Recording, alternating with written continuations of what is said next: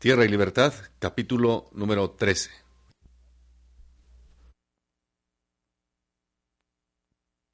Un hecho muy dolorido, licencia pide y merece, para decirse de corrido, lo canto porque se ofrece.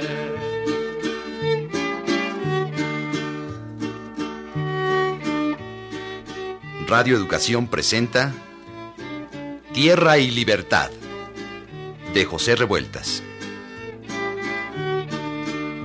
Tierra que te quieres libre como Emiliano te quiso, que cerca anduvo el de verte repartida entre sus hijos.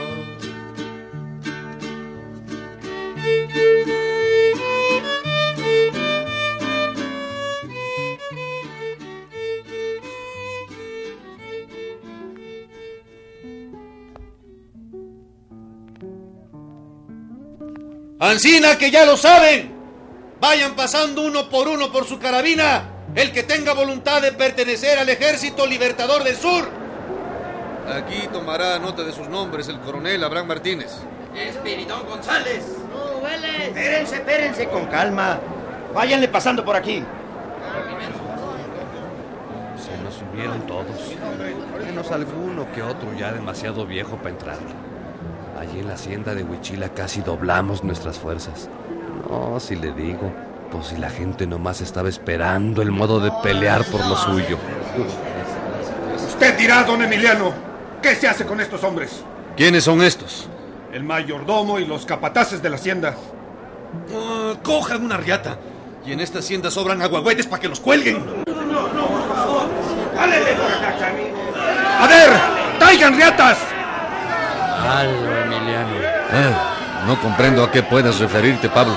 Me refiero a esas ejecuciones sumarias donde no media siquiera un juicio y que se parecen mucho a un asesinato.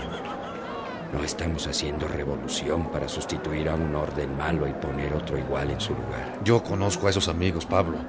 Puedes estar seguro de que no se comete ninguna injusticia al librar a los campesinos de ellos. Son hombres criminales y malvados que no merecen otra cosa que la muerte que se les va a dar. No lo dudo. Pero antes deberán ser juzgados en un consejo de guerra. Ya está todo listo, don Emiliano. Ahorita mismo se van a morir estos delante de todos. ¡Jálenle! ¡Alto! ¡Mande usted, don Emiliano! Encierren esos hombres donde se encuentren a buen recaudo y se suspende la ejecución hasta nueva orden. Vamos a reunir a todos los jefes para conferenciar, a ver el modo como se ha de seguir esta campaña. ¿No te parece, Pablo?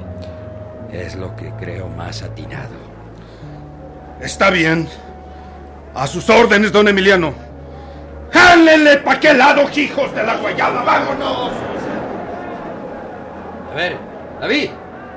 David. Mande usted, papá. Ven para acá.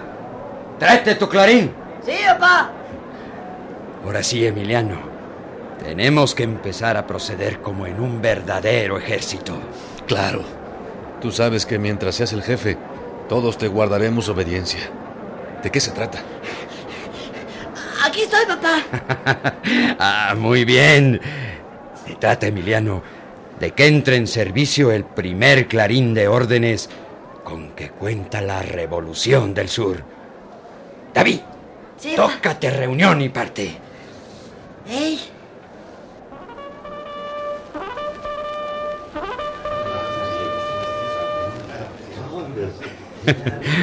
Emiliano, será preciso instruir a la gente en los toques reglamentarios. Señores, señores, este llamamiento es para reunir a los jefes y tener una conferencia sobre la campaña que seguiremos. Los demás pueden regresar a sus puestos. A ver, tócatelo otra vez, muchacho. Eso de veras que suena muy bonito. Yo creo que este muchacho nació partista. La mera verdad. ¿Verdad que sí? órale, órale. Tócatelo otra vez. Sí, señor.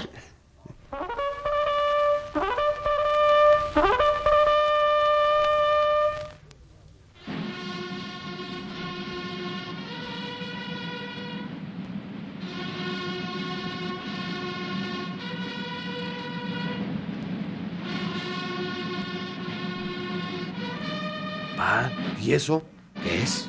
Es por allá. Devisen de qué gente se trata. No vayan a ser los federales.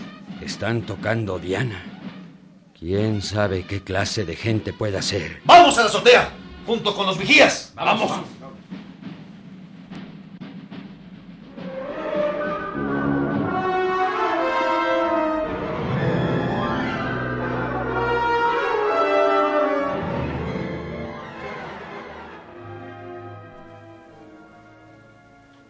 Yo me fui para la puerta a averiguar mientras los demás se subían a la azotea.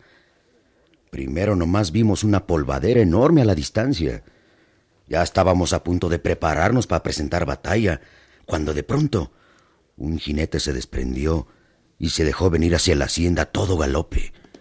Luego, luego se bajó Emiliano de la azotea y se vino corriendo hasta la puerta. No puede ser. Ese es el tordillo que montaba Gabriel Tepepa. Y la gente que viene no parece ser enemiga. Vamos a darle el encuentro. ¡Abran la puerta! ¡Abran! Sí, señor. ¡Abran la puerta! Sí, don Emiliano, sí.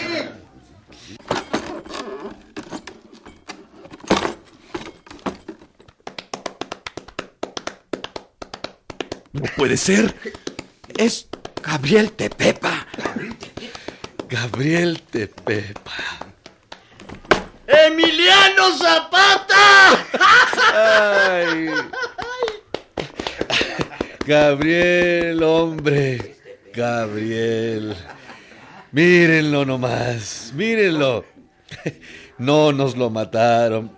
¡Viva Gabriel Tepepa! ¡Viva Emiliano Zapata, señores!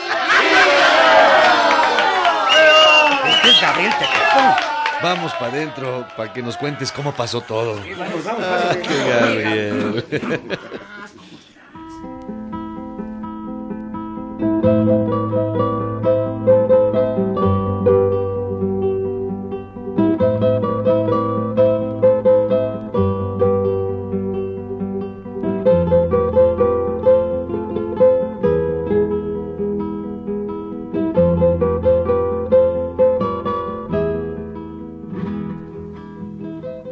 Pero entonces, ¿a quién fue el que ahorcaron?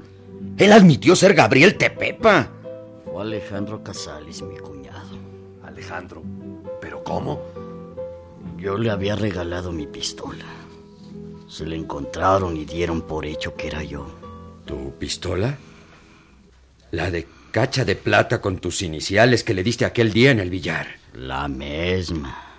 Con mis iniciales grabadas. Valiente regalo le fui a hacer.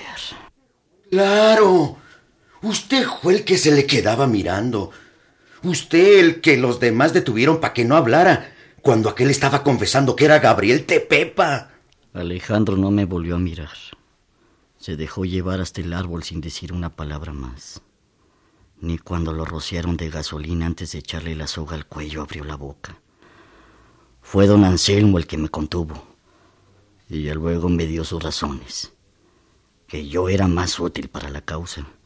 Que la gente se iba a sentir descabezada si yo me moría. Cuando el cuerpo de Alejandro empezó a arder, no pudimos más y nos lanzamos contra la tropa. Parecíamos animales heridos. No nos importaba la muerte. Nada. Todo eso yo ya no lo vi. Antes perdí el sentido. Me quedé tirado ahí dentro de la cárcel, sin que nadie supiera jamás que yo había visto todo. ¿Así que usted estuvo ahí? Ahí mismo, encerrado como preso común en la cárcel. Y desde ahí vi todo y creí que Gabriel Tepepa había muerto. Logré salir con unos cuantos hombres de Tlalquitenango. Y más adelante me rehice para caer sobre Azochapan, donde estaba yo enterado que se iba a reconcentrar Javier Rojas. No podía dejar yo sin vengar la vil muerte de Alejandro Casales, al que este hombre infeliz quemó vivo en Tlalquitenango. Ancina, que ya te lo quebrates. No, pues ¿dónde iba a ser que yo fuera a darme ese gusto solo? Ahorita van a ver el regalo que vine a hacerles. ya deben haber llegado mis hombres. Ya llegaron. Se están instalando. Espérenme. Voy a ordenar que me traigan ese desgraciado. Pásale, Tepepa. Ahorita vengo.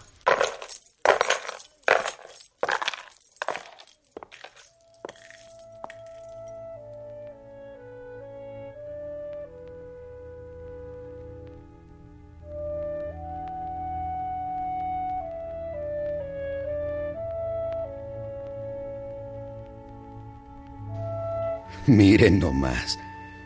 ¿Quién me iba a decir a mí todo lo que realmente había pasado?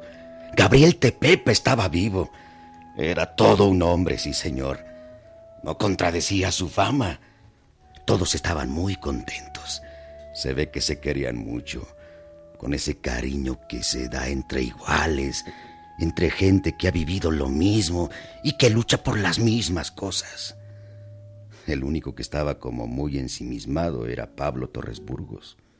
Cuando Tepepa regresó con aquella hiena de Javier Rojas, Emiliano cambió una mirada con Pablo y este comenzó a hablar.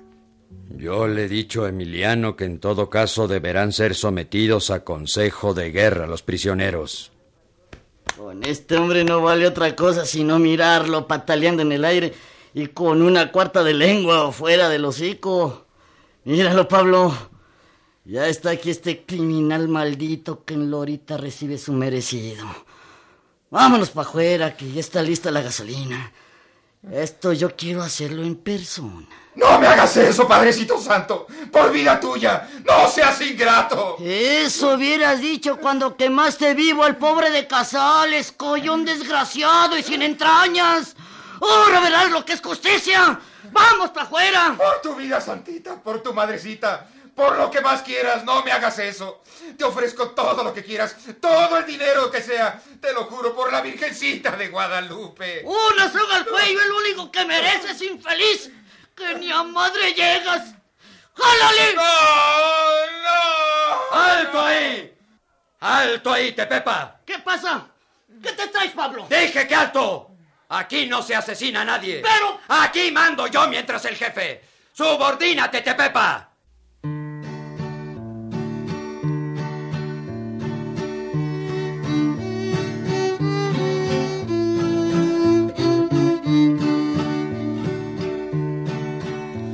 Vive Emiliano Zapata desparramando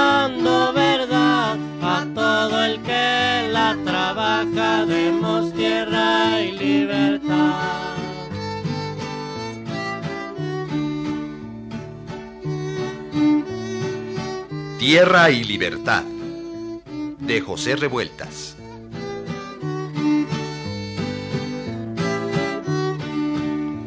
Tierra que te quieres libre, lavada en rocio temprano, recoge como semilla la palabra de Emiliano. Actuaron en este capítulo por orden de aparición Salvador Sánchez, Carlos Magaña, Miguel Ángel Infante, José Moreno Cacique, Luis Miranda, Oscar Yoldi y Jorge Fink. Música original de Herando González.